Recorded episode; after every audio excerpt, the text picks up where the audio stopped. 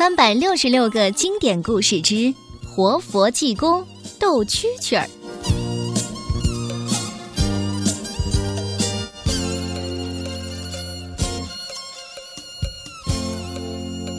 杭州城里有个张木匠，在一家地主家里做工。地主有个儿子，外号叫花花太岁，是个游手好闲、欺男霸女的坏蛋。一天呐。花花太岁正在斗蛐蛐儿，张木匠去观看，蛐蛐儿忽然一跳，咦，不见了！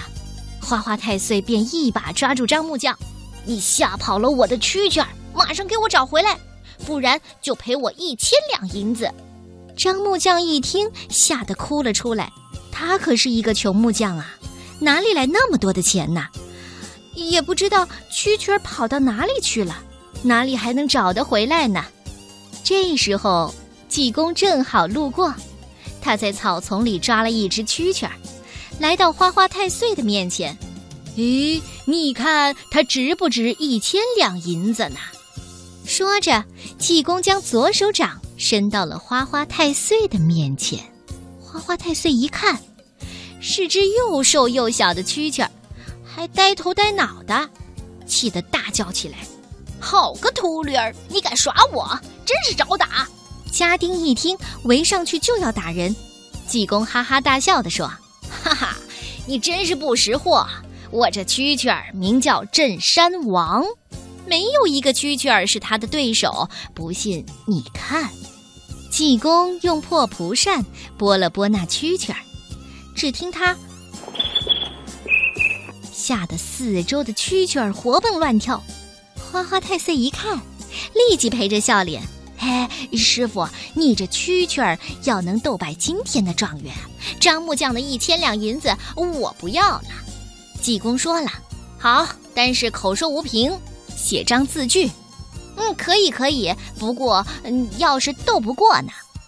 斗不过嘛，那我就替张木匠受死。”“好嘞。”花花太岁让家人拿来纸笔。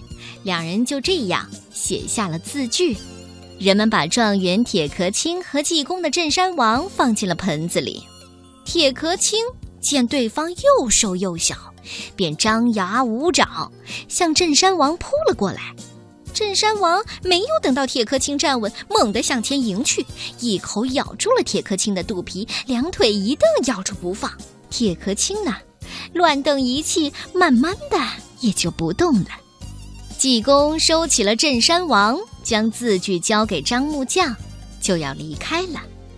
花花太岁见济公要走啊，眼睛都急红了，赶忙拉住济公说：“哎，师傅，把这蛐蛐儿卖给我吧，我情愿再出一千两银子，一千两。”哈哈，好吧，就卖给你。花花太岁像得到了宝贝一样，捧着蛐蛐儿回家了。到家之后啊，刚要往笼子里放，镇山王两脚一蹬，嗖的一声，就蹦出了窗户，钻进花丛，不见了。小朋友们，你认识济公吗？他是古时候一位非常厉害的和尚，他吹一口气就能把石头变成馒头，还能做各种变化。嗯，好像比孙悟空的七十二变还要厉害呢。你相信吗？